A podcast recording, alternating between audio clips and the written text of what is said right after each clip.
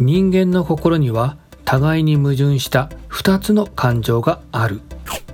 えー、こちらはですね、芥川龍之介花の中に登場する一節になります。えー、私たち人間の中には2つの矛盾した感情が存在する。えー、それはどういったものかと言いますと、え例えば不幸な人、困ってる人を見ると、その人に同情すると、え助けてあげたい。まあ、そのような感情ですね。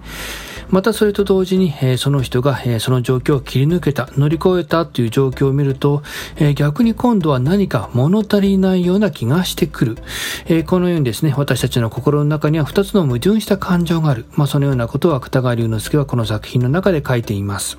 人間の心の中には、え2つの矛盾した感情があるエゴイズムが存在する、このような部分を表現したとても面白い作品だと思いますので興味がある方はぜひ読んでみてください。